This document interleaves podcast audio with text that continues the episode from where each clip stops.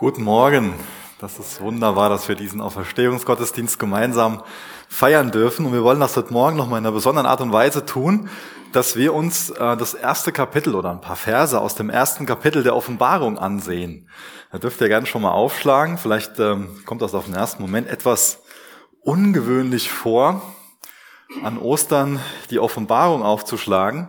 Aber es ist ja die Offenbarung Jesu Christi. Also mit den Worten fängt dieses Buch an. Das heißt, das Buch offenbart Jesus Christus, wie er ist. Und äh, gerade in der Vision, die wir uns heute Morgen ansehen, die Johannes hatte, wird der Auferstandene beschrieben. Und ich glaube, das ist besonders kostbar, wenn wir an Ostern nicht nur über die Auferstehung nachdenken, sondern in allererster Linie über den Auferstandenen Jesus Christus. Die Offenbarung ist also in dem Sinne ein, ein Jesusbuch. Die offenbart ihn als Erlöser, die offenbart ihn als unseren Herrn und auch als König, der wirklich souverän regiert und der seiner Gemeinde so in größter Liebe und Nähe verbunden bleibt. Darauf wollen wir uns heute Morgen besinnen. Ich bete mit uns. Danke, Vater, dass du souverän regierst. Danke, dass du das Opfer, was dein Sohn am Kreuz gebracht hat, angenommen hast. Danke, dass dieses Opfer würdig ist. Danke, Jesus, dass du jetzt zur Rechten des Vaters sitzt. Danke, Vater, dass wir im Namen deines Sohnes zu dir kommen dürfen. Und wir bitten dich, dass du uns hilfst, dein Wort zu verstehen. Wir wollen dich erkennen, wie du bist und dich anbeten, weil du der Einzige bist, der wirklich würdig ist, angebetet zu werden, der würdig ist, unser Lob zu bekommen. Wir wollen von dir hören. Wir wollen dass du deine Gebote in uns sprichst, dass du uns hilfst, im Hier und Jetzt dir zur Ehre zu leben und auf dich zu zeigen. Gerade in diesen Zeiten, wo wir, wo wir leben, die herausfordernd sind, brauchen wir deinen Zuspruch, brauchen wir deine Korrektur, deine Nähe, deine Fürsorge. Und du willst heute Morgen für uns da sein. Du willst dich gut um uns kümmern. Du bist ein treuer Hirte, du bist der beste Hirte, den wir uns vorstellen können. Amen. Ja, wir fangen mal mit dem zwölften Vers an aus Offenbarung 1. Da sagt uns der Johannes, und ich wandte mich um, die Stimme zu sehen, die mit mir redete. Und als ich mich umwandte, sah ich sieben goldene Leuchter. Johannes bekommt also die, diese Erscheinung und er will, er will sehen, wer da mit ihm redet. Und das erste, was ihm auffällt, ist, dass da also die Stimme kommt so aus der Mitte von diesen sieben goldenen Leuchtern. Sieben einzelne Leuchter sah er. Und äh, wenn wir das Kapitel noch weiterlesen, wird uns klar, wird das beschrieben, dass diese Leuchter, dass die ein Bild für die Gemeinde sind. Und damit so ein Leuchter, damit er Licht spenden kann, braucht er sowohl Öl und auch Feuer. Also damit du die Herrlichkeit Jesu widerspiegeln kannst, davon nur so ein bisschen was weitergeben kannst, brauchst du Öl und Feuer. Öl ist oft ein Bild von dem Heiligen Geist. Wir müssen wissen, aus uns selbst heraus können wir kein Licht geben. Wir brauchen eine andere Lichtquelle. Wir selbst können nicht irgendwie Herrlichkeit und Gnade und Vergebung, Liebe weitergeben.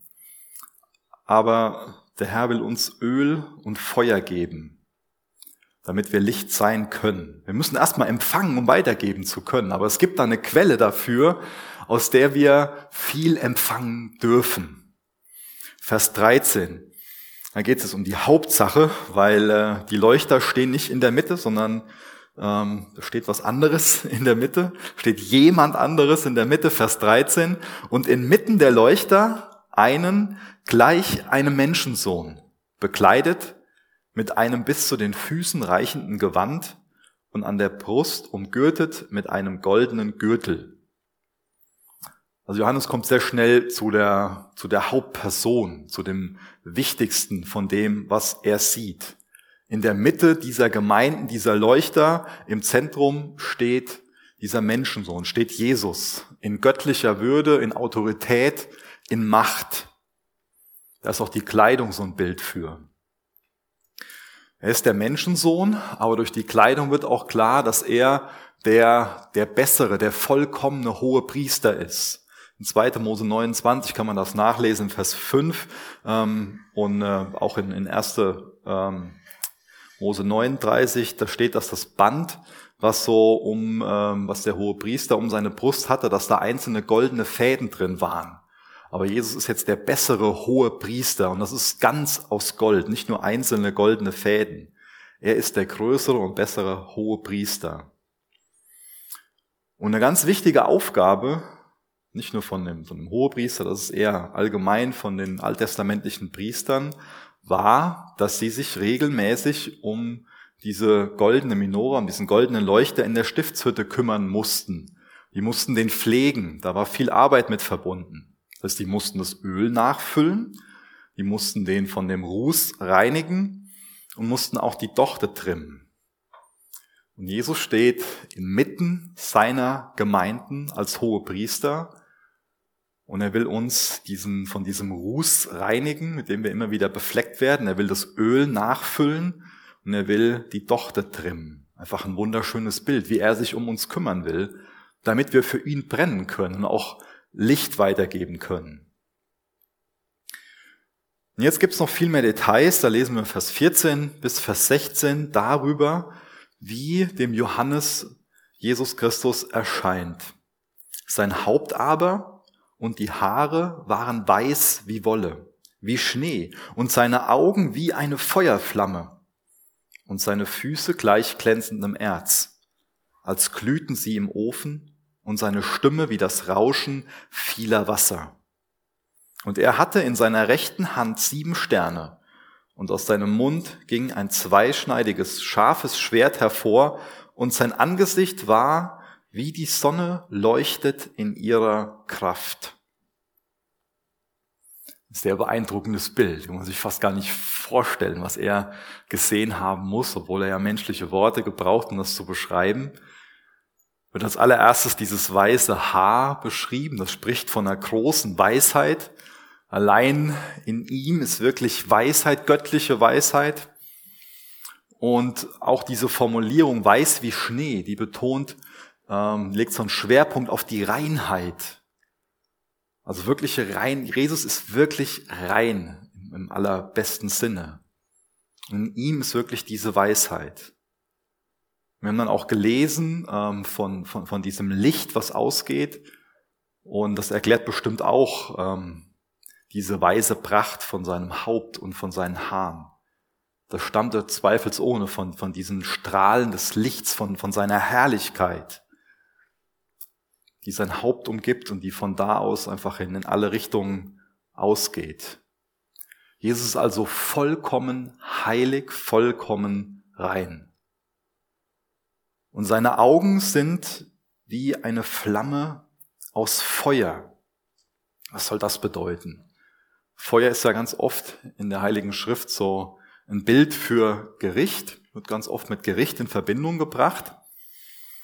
Und wir müssen immer im Hinterkopf haben, wenn wir Gericht hören, verbinden wir meist, vielleicht schließe ich da von mir jetzt auf, auf andere, aber ich schließe meist in erster Linie so auf was Negatives, was was ähm, gerichtet wird und herausgestellt wird, vielleicht wie, wie schlecht etwas ist. Aber Gottes Gericht hat immer diese zwei Dimensionen. Auf der einen Seite bringt sein Gericht für die einen Rettung und für die anderen bringt es ja, Gericht. Sein Gericht ist immer gerecht. Ich glaube, das steht dafür, dass die einen durch sein Feuer geläutert werden, in der Heiligung wachsen, reiner werden und die anderen werden durch das Feuer verzehrt. Ich denke, wir alle wissen das, wenn, wenn Gold, ähm, um das wirklich, um das rein zu haben, muss es durchs Feuer gehen. Und dann die Verunreinigungen verbrennen und andere Dinge, die überhaupt nicht rein sind, gehen einfach, ja, in Feuer auf, in nichts auf. Also auf der einen Seite eine Läuterung für den einen, auf der anderen Seite was Verzehrendes für den anderen.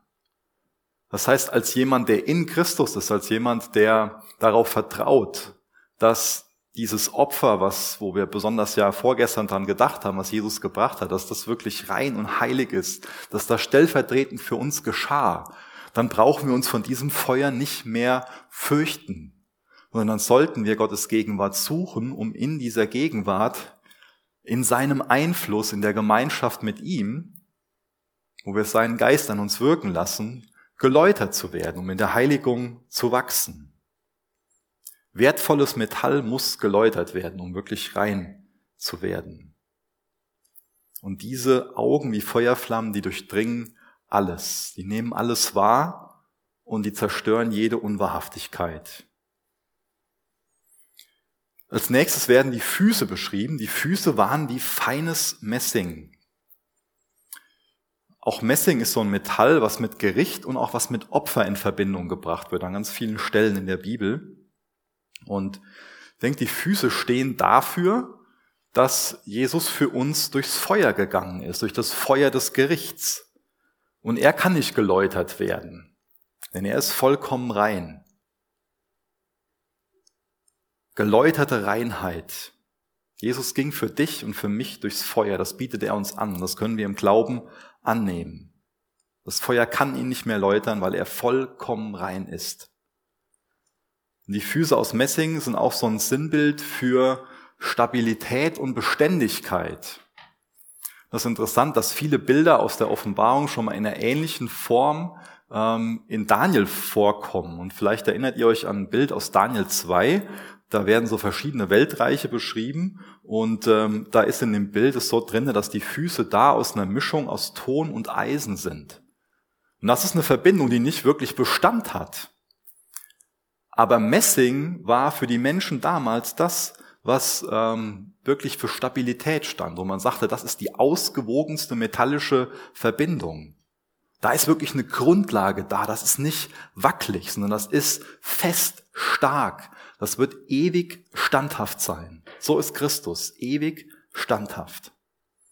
Und dann zu seiner Stimme, wie das Rauschen vieler Wasser. Auch das ist wieder was so mit zwei Dimensionen. Seine Stimme hat also unheimlich viel Kraft und, und Majestät. Ich weiß nicht, ob du schon mal neben so einem riesengroßen Wasserfall standest. Das hat schon was. Und da hört man sonst nichts mehr. Da, da, da verstummt alles andere und man hört nur noch diesen Wasserfall. Und so sollte es für uns in seiner Gegenwart sein, dass wir nur noch ihn hören. Dass alles andere, was sonst so, so laut an unsere Ohren dringt, dass das verstummt und wir nur noch seine Stimme wahrnehmen. Das Brausen übertönt alles andere und besitzt auch eine enorme Kraft. Und auch das ist wieder, wie gesagt, so was, was Doppeldeutiges. Das ist auf der einen Seite zum, zum Trost der Seinigen und auf der anderen Seite zum Schrecken der Feinde. Er hatte in seiner rechten Hand sieben Sterne. Die Hand, die steht häufig für Macht und für, für Kraft. Und die Sterne sprechen für die Vertreter oder auch für die Repräsentanten von den sieben Gemeinden, die in der Offenbarung 1, Vers 11 erwähnt werden. Und diese Sterne, die sind ganz sicher in seiner Hand, in Jesu Hand. Das ist also ein Ort von Sicherheit und Stärke, seine Hand. Und sieben ist also die Zahl der Vollkommenheit, deswegen können wir dadurch sagen, Jesus hat die Gemeinde in seiner Hand. Alle, die Gemeinde in seiner, seiner ganzen Form in seiner Hand. Das drückt Nähe aus, das drückt auch Hilfe aus und Heil, dass es seine rechte Hand ist. Die sieben Sterne sind in seiner rechten Hand, ganz eng mit ihm verbunden. Und er hat das alles unter seiner Kontrolle. Jetzt ist es auch da wieder interessant, so dass das Denken von den Menschen damals zu kennen und ähm, was, wo man damals von ausgeht, oder wo viele Menschen damals von ausgegangen sind, ist, dass die sieben Planeten, die so um die Erde herum sind, dass die die Erde kontrollieren. Das entsprach dem Denken der damaligen Menschen. Und deswegen ist es hier nochmal auch so ein Kontrast zu dem Denken damals, dass Jesus hier ganz deutlich, oder dass Johannes hier ganz deutlich die Vision von Jesus bekommt und aufzeigt, nicht die Planeten drumherum ähm, bestimmen, haben die Erde in ihrer Gewalt, bestimmen den, den Lauf der Erde, sondern Jesus hat das in seiner Hand, hat uns als Gemeinde in seiner Hand. Aus seinem Mund ging ein scharfes, zweischneidiges Schwert. Das Schwert ist ein Bild für sein, für sein Wort. Und Johannes spürte so die, die durchdringende Kraft von seinem Wort. Also diese, diese Wahrheit, die Knochen und Mark voneinander trennt. Man kann also sein Wort nicht handhaben, ohne dass man sich selbst daran schneidet, wenn man es wirklich in, in, seiner, in seiner Wahrheit betrachtet.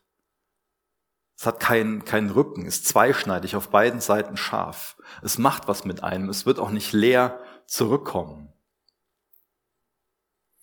Sein Antlitz war wie die Sonne, die in ihrer Kraft leuchtet.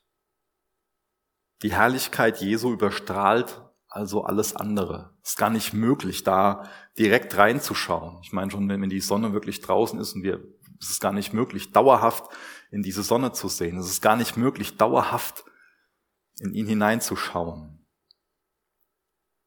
Ich lese mal ein Zitat vor von dem Spurgeon, der hat geschrieben, was siehst du in der rechten Hand Christi? Sieben Sterne. Doch wie unbedeutend erscheinen sie, wenn man einen Blick auf sein Gesicht wirft. Es sind Sterne und es sind sieben. Aber wer kann sieben Sterne sehen oder gar 70.000 Sterne, wenn die Sonne in ihrer Kraft scheint? Wie süß ist es, wenn der Herr selbst in einer Gemeinde so gegenwärtig ist, dass man nur ihn sieht. Ich bitte euch, liebe Freunde, wenn ihr in ein Gotteshaus geht, versucht immer das Gesicht des Herrn zu sehen und nicht die Sterne in seiner Hand. Schaut auf die Sonne. Sicherlich guter Ratschlag von Spurgeon. Also alles in dieser Vision, die Johannes hier bekommt, spricht also von Stärke, von Majestät, von Autorität und auch von Rechtschaffenheit. Und das ist ja schon ein, krasser Unterschied zu dem, wie Jesus heute oft so auf Bildern dargestellt wird. Er so ziemlich verweichlicht, schwach, Aber der Jesus, den Johannes sah, ist ja der echte Jesus. Der Jesus, der lebt und regiert. Er hat jetzt ja so sieben einzelne ähm, Eigenschaften beschrieben. Und ähm, wir könnten da jetzt mit so einem deutschen Denken drangehen. Wir haben ja unsere Ordnung und machen da so eins ist das und das, zwei ist das und nummerieren das halt durch bis sieben. Und dann kann man nicht wirklich eine gute Struktur darin erkennen. Aber es gibt ja nicht nur deutsche Ordnung, sondern ähm, es gibt auch hebräisches Denken. Und ähm, im Hebräischen gibt es sowas, es nennt sich ein Chiasmus. Das heißt, ähm, man würde hier nicht durchnummerieren eins bis sieben, sondern man würde das wie folgt, also wie das wir das hier von Seht nummerieren. Also als erstes der Kopf, als zweites die Augen, als drittes die Füße, als viertes die Stimme. Und zu den Füßen gehört wieder die Hand und zu den Augen gehört wieder der Mund und Kopf und Gesicht gehören wieder zusammen. Das ist die Struktur, die da drin ähm, vorhanden ist. Und ähm, wenn wir jetzt auf Deutsch so durchnummerieren und zählen, dann ist es ja oft so, dass entweder alles gleichwertig ist, beziehungsweise meist so, dass dann auch das Erste am wichtigsten ist oder selten das Letzte. Also dadurch wird auch so eine Gewichtung da reingenommen. Ähm, und bei so einem Chiasmus ist es meist so, dass das, was in der Mitte steht, das ist, wo alles andere irgendwo hindeutet, was der Hauptpunkt ist. Und das ist interessant, dass so Kopf und Gesicht, das, oder eher Haupt und Gesicht, dass das so das ist, wo die Leitung von ausgeht, was so auch der Ursprung von seinem Willen ist. Oder dieses Bild auch speziell, was nochmal die Schönheit und die Vollkommenheit von seinem Willen ausdrückt. Augen und Mund steht für den Ursprung von Beziehungen. Ja, macht vielleicht für uns alle sofort Sinn. Ähm, damit nimmt man so Kontakt auf, spricht miteinander, wendet sich einander zu. ist der Ursprung von Beziehungen. Und Füße und Hand wiederum ist so der Ursprung von seinem Wirken und auch von seiner Leistungsfähigkeit. Und das ist alles auf die Stimme ausgerichtet. Und ich denke, die direkte Anwendung davon ist das, dass das so die, die wesentliche Grundeigenschaft oder die wesentliche Haltung von einem Jünger von Jesus ist dass man als Jünger auf seine Stimme lauscht.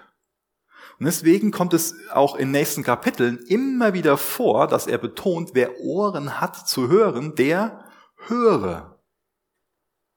An sich was ganz Simples, was man denke ich, schon ähm, früh immer wieder versteht, wenn man sich mit dem Glauben auseinandersetzt, dass das diese Grundhaltung ist und doch so eine tiefe, wichtige Wahrheit, wo wir immer wieder dran erinnert werden müssen. Ist das deine Grundhaltung, eine Grundeinstellung als Jünger, dass du in allererster Linie von Jesus hören willst?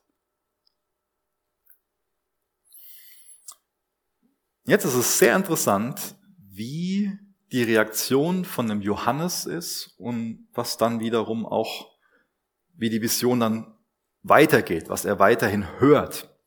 Wie reagiert jetzt also der Johannes? Dann sehen wir uns Vers 17 an. Und als ich ihn sah, fiel ich zu seinen Füßen wie tot. Johannes war also absolut überwältigt durch diese ehrfurchtsgebietende Vision. So als Apostel war er ja auf jeden Fall drei Jahre auf der Erde mit Jesus unterwegs. Da lesen wir nicht davon, dass er so hingefallen ist vor Ehrfurcht auf sein Angesicht, dass er wie tot dalag. Beispiel in Johannes 13, Vers 23 lesen wir von ihm, dass er zu Tische lag an der Brust von Jesus. Hier sehen wir jetzt diese Anbetung. Wir sehen diesen, diesen Schrecken, der sich darin ausdrückt, dass er zu seinen Füßen niederfällt. Johannes betont hier also, er, er ist wirklich diesem auferstandenen Jesus begegnet, hat ihn gesehen und ähm, hat wahrgenommen, dass er so rein, so heilig ist, dass er gar nicht anders konnte, als vor Ehrfurcht so tot zu seinen Füßen zu liegen. Auch da nochmal ein kurzes Zitat von Spurgeon. Es ist egal, was uns schadet, wenn wir zu Jesu Füßen liegen. Es ist besser, dort tot zu sein, als irgendwo anders zu leben. Ich glaube, wir können sogar behaupten, dass wir nirgends lebendiger sind, als tot zu seinen Füßen zu liegen.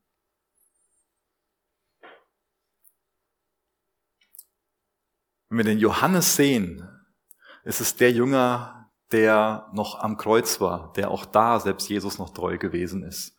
Uns die ganze Geschichte sehen, am Anfang äh, ist eine, eine riesengroße Nachfolgerschaft, tausende folgen ihm nach und ähm, 70 lassen sich aussenden, zwölf sind als Jünger um ihn herum, innerhalb von den Jüngern nochmal drei. Na, Johannes ist ihm so am nächsten.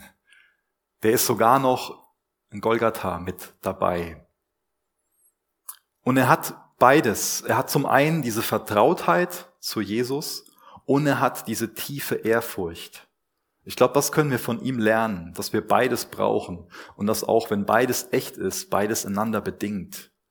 Diese Nähe, Vertrautheit und auch diese Ehrfurcht. Und jetzt sehen wir wiederum die Reaktion von Jesus auf dieses Verhalten von dem Johannes in Vers 17b. Und er legte seine Rechte auf mich und sprach, fürchte dich nicht.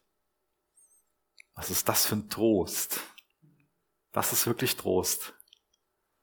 So ein Ausdruck, dass obwohl Jesus Christus so heilig, so rein ist, dass er sich ihm zuwendet, ich darf nicht meine linke nehmen, muss meine rechte nehmen und seine Rechte auf ihn legt und so tröstende Worte spricht, fürchte dich nicht.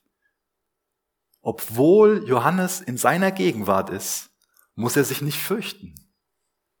Normalerweise müsste er verzehrt werden, aber er muss sich in Gottes Gegenwart nicht länger fürchten, sondern empfängt sogar noch Nähe, Wärme und Trost.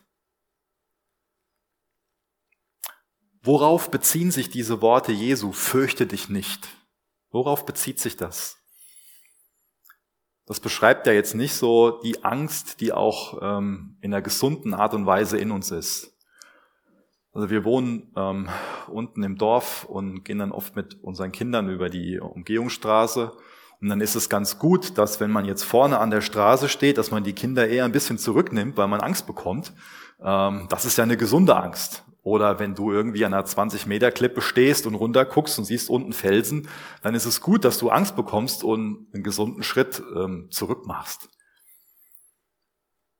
Die Angst beschreibt er also nicht. Was beschreibt er? Ich denke so, die ähm, eine gute Definition von, von Angst, die viele Menschen ähm, in dieser Welt teilen, oder ich habe jetzt schon gesagt, gute Definition, ich muss an sich sagen, eine weltliche Definition von, von Angst ist einfach eine Erwartung von zukünftigem Leid. Erwartung von zukünftigem Leid. Aber das ist ja keine geistliche Definition. Denn Jesus sagt uns ja als seinen Jüngern, dass wir zukünftiges Leid erwarten sollen. Dann kann er uns ja nicht auf der anderen Seite sagen, fürchte dich nicht. Ja? Das heißt, ich denke, eine geistliche Definition von Angst ist eine Erwartung zukünftiger Leiden ohne Jesus. Ohne dass Jesus darin anwesend ist, ohne dass er uns hindurchführt. Er sagt uns zukünftiges Leid voraus, aber wir brauchen keine Angst davor zu haben, sondern wir sollen uns sogar nicht fürchten. Das ist ja auch ein Gebot, was er uns gibt. Fürchte dich nicht. Die Angst vor Leid ohne Jesus, ohne seine Hilfe, das ist sogar was Dämonisches. Das sollte uns klar sein, dass wir das nicht an unser Herz ranlassen. Und dann gibt's noch ähm, eine wunderbare Offenbarung über, über Titel, könnte man sagen. Lesen wir weiter in Vers 17. Ich bin der Erste und der Letzte und der Lebendige und ich war tot und siehe, ich bin lebendig von Ewigkeit zu Ewigkeit und habe die Schlüssel des Todes und des Hades.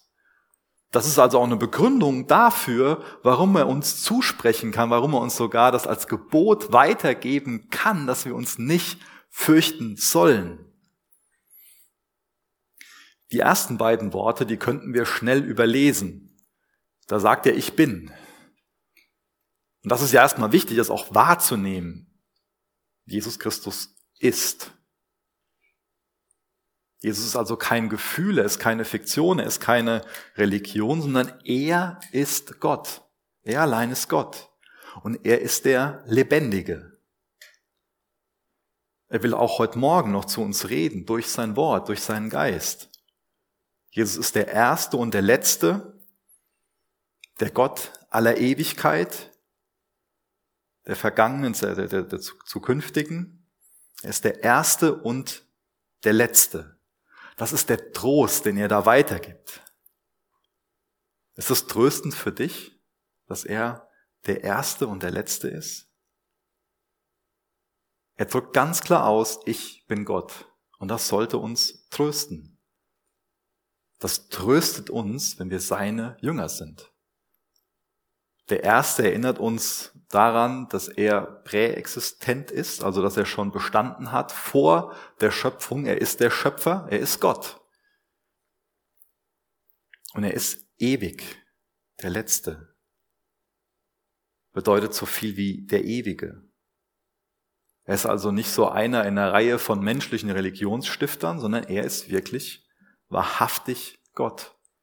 Und das tröstet den Johannes, diese Wahrheiten in seiner Gegenwart zu hören. Er ist derjenige, der lebt. Er war tot und er ist lebendig für immer. Wenn wir jetzt über andere Wunder nachdenken, die Jesus gewirkt hat, dann hat er die immer im Vergänglichen gewirkt. Das heißt, ähm, auch die Person, die wieder zum Leben erweckt wurde, der Lazarus zum Beispiel, der ist irgendwann später wieder gestorben. Ja, der wurde nicht in dem Sinne dann ins, ins Unvergängliche wurde dieses Wunder nicht gewirkt. Aber dieses Wunder der Auferstehung, das ist was, was ins Unvergängliche gewirkt wurde. Ein großer Unterschied. Diejenigen, die dann sehend wurden oder wieder gehen konnten, irgendwann konnten die das nicht mehr, weil sie gestorben sind. Das waren alles Wunder, die ins Vergängliche gewirkt wurden. Aber das Wunder der Auferstehung ist anders. Er wird ewig leben. Er hat nicht neues Leben bekommen und wird irgendwann wieder sterben. Und er allein ist auch derjenige, der den Schlüssel des Hades und des Todes hat. Das wird dem Teufel nie gelingen, den nachzumachen oder den zu stehlen. Deswegen dürfen wir uns den Teufel auch nicht so vorstellen, als ob er auf einer Stufe mit Jesus Christus wäre. Das ist er nämlich nicht. Er ist nun erschaffenes Wesen und Jesus allein ist Schöpfer. Er allein ist wirklich Gott. Und er gibt den Schlüssel des Todes nicht ab, auch nicht den Schlüssel des Hades. So wird schon mal getan, wird schon mal so dargestellt, aber das ist nicht Wahrheit, sondern offensichtlicher Irrtum. Jesus allein hat die Schlüssel des Hades und des Todes. Darauf können wir vertrauen, dass er auch darüber souverän herrscht, dass er niemals diese Schlüssel jemand anderem überlässt. Kommen wir nochmal zurück zu diesem Gebot, dass wir uns nicht fürchten sollen. Es gibt ja ganz unterschiedliche Angst. Vielleicht hat jemand Angst, so seinen Job zu verlieren, auch gerade durch die Zeit, in der wir leben. Es gibt schon mal die Angst, dass man ähm, irgendwie große, immer größere Schulden bekommt und, und ähm, dass das einem einfach sehr schwer ist, die Angst, krank zu werden. Aber ich finde es interessant, dass die zugrunde liegende Angst, also dass die, dass die ähm, Basisangst, die Angst vor dem Tod ist. Und er kann uns jetzt hier zusprechen, fürchte dich nicht, weil Jesus am Auferstehungstag den Tod überwunden hat. Deswegen brauchen wir uns nicht mehr vor dem, was allen Ängsten zugrunde liegt, zu fürchten, vor dem Tod. Denn wir werden auch in Zukunft auferstehen, diejenigen, die an ihn glauben, die auf sein stellvertretendes Opfer am Kreuz vertrauen. Was ich auch interessant finde, ist, dass es im Endeffekt nur zwei Basisemotionen gibt. Also auf der einen Seite ist das die Liebe und auf der anderen Seite die Angst. Das sind die beiden Emotionen, die allen anderen Emotionen zugrunde liegen. Was ist das höchste Gebot in der Bibel? Helft mir. Liebe. Das ist die Liebe, genau. Was ist das Gebot, was am häufigsten wiederholt wird? Liebe wird nicht am häufigsten, wird auch sehr häufig betont, aber dieses fürchte dich nicht ist das Gebot, was am häufigsten wiederholt wird. Also auf der einen Seite Gott zu lieben und unser Nächsten so und so ist das, das höchste Gebot und das Gebot, was am häufigsten wiederholt wird, ist fürchte dich nicht. Und jetzt zurück zu diesen Basisemotionen, Angst und Liebe. Das ist was, was, was gegensätzlich ist. Wie ist das mit dir? Bist du eher von Angst bestimmt oder bist du eher von Liebe bestimmt? Die Frage, die stelle ich jetzt nicht, damit sich irgendjemand schlecht fühlt, und irgendwie Angst davor bekommt, ähm, sich zu fürchten, weil er dann ja gegen das Gebot verstößt und Ich mache nur darauf aufmerksam, weil wir noch ein zweites Gebot bekommen. Und wenn wir auf das zweite Gebot hören, dann lernen wir, wie wir uns nicht mehr länger fürchten. Da ist dieses Siehe, dem wir vielleicht gar nicht in, im ersten Moment als ein Gebot war. Aber ich glaube, auch das ist für uns ein Gebot, neben dem, was wir uns nicht fürchten sollen. Sondern wir sollen quasi herzudrehen. Wir sollen sehen. Wir sollen zum einen wahrnehmen, heute besonders, das Grab ist leer. Und auf der anderen Seite sollen wir wahrnehmen, so ist Jesus wahrhaftig. So wie er hier von Johannes beschrieben wurde. Und wenn wir das sehen, wie, wie können wir uns da noch fürchten? Deswegen, das sollte unsere Grundhaltung sein, dass wir zu ihm hingehen, um ihn zu sehen, auf ihn zu schauen und von ihm zu hören. Vielleicht bist du ein Typ, der schon mal so einen Hang zu was ähm, Spektakulärem hat, der sich für sich so denkt, so, oh, wenn ich mal so eine so eine Vision hätte wie der Johannes, da würde es mir auch irgendwie leicht fallen zu glauben und mir nicht zu fürchten, aber so. Da geht's hier gar nicht drum. Du kannst den gleichen Jesus kennen wie Johannes. Er hat diese Vision für dich gehabt. Deswegen schau dir diesen Christus an und wachs dadurch im Glauben. Du kannst genau denselben Jesus kennen, den Johannes kennt.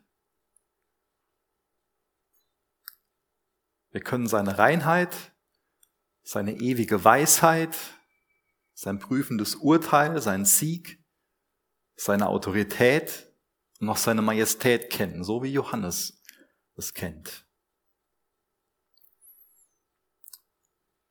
Ich habe jetzt am Anfang mehr oder weniger bewusst die ersten Verse übersprungen, die da vor dem Text stehen. Dadurch wird klar, wenn wir die gelesen hätten, wo Johannes ist, also diese Vision hat. Er ist in Patmos, ist dort im Exil, wahrscheinlich gefangen.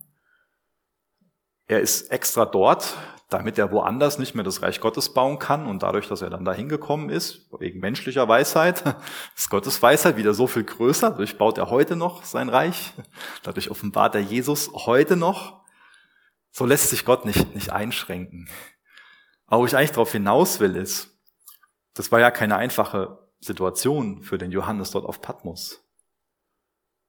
Oder auch wenn wir jetzt an den Stephanus denken, als er gesteinigt wird, weil er das Gerechte getan hat, weil er das Evangelium weitergegeben hat. Gerade da hat er Jesus am deutlichsten und am herrlichsten gesehen, als er für die Sache Jesu litt. Und wir können schon mal so eine Taktik bewusst oder unbewusst verfolgen, dass wir Leiden aus dem Weg gehen wollen. Und wir wollen Jesus kennen. Ich glaube, wir sollten ganz neu auf die Knie gehen und dafür beten, dass sein Wille in unserem Leben geschieht und dass wir die Leiden, die Herausforderungen, die in unserem Leben sind, nicht verschwenden, sondern gerade in so Umständen, wo wir uns vielleicht in großer Ungerechtigkeit sehen oder wo einfach Leid in unserem Leben ist, können wir oft Jesus am deutlichsten und am herrlichsten sehen. Das ist nichts Einfaches, aber das ist kostbar das hat wirklich einen Wert. Das kann dir wirklich wertvoll sein. Und daran kannst du wirklich, wirklich wachsen und auch Freude und Glück erfahren, wirklich Jesus zu kennen, als derjenige, der er wirklich ist. Und wenn jetzt so der, der Himmel sich öffnen würde, dann stände dieser Jesus vor uns, den Johannes hier beschreibt. So wie er ihn beschreibt. Er ist die ganze Zeit da, auch wenn, wenn du ihn vielleicht nicht immer wahrnimmst. Er hat die ganze Zeit diese Majestät. Er ist die ganze Zeit so heilig. Er hat die ganze Zeit alles unter Kontrolle. Macht über alles. Auch wenn du ihn vielleicht schon mal so auf deine Größe zurechtstutzt und in irgendeine Box steckst und er muss so funktionieren, wie du das willst. Er ist die ganze Zeit so, wie er dort beschrieben wird. Er ist die ganze Zeit so umwerfend, so mächtig, so ehrfurchtsgebietend, aber auch so sanft und fürsorglich. Und in der Erkenntnis sollten wir wachsen, dass das beides zusammengehört und dass wir Jesus nicht kennen können, ohne beides zu kennen. Ihr dürft noch gerne mit mir aufstehen, ich will noch mit uns beten.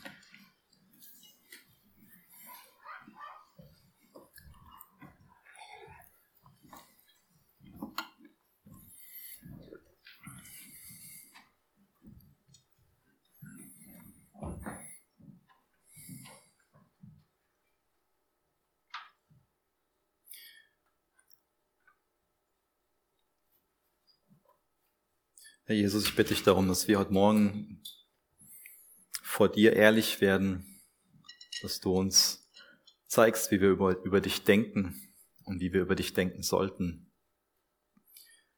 Hilf du uns dabei zu sehen, dann zu vertrauen, dass du so bist, wie du hier in deinem Wort beschrieben wirst. Ich bitte dich, dass wir dadurch in deiner Gegenwart ruhig werden und nur noch diesen Wasserfall hören, deine Stimme vernehmen, durch dich gestärkt werden, geläutert werden, dich besser kennenlernen. Was kann es Kostbares geben, als dich besser kennenzulernen? Ich bitte dich, dass du uns von deiner Gnade überwältigst, dass wir vor Ehrfurcht vor dir niederfallen und auch deine, deine Zuneigung, die Vertrautheit, diese Nähe erleben und uns wirklich bei dir geliebt wissen. Du weißt, wo wir gerade Liebe suchen. Du weißt, wo wir nach Anerkennung lechzen. Du weißt, wo wir hinschauen, wo wir uns beschäftigen. Hilf uns, dass wir auf dich schauen, Liebe bei dir suchen und uns nicht mehr fürchten, sondern hier und jetzt mutig als deine Kinder, als deine Zeugen leben und allein auf dich zeigen. Amen.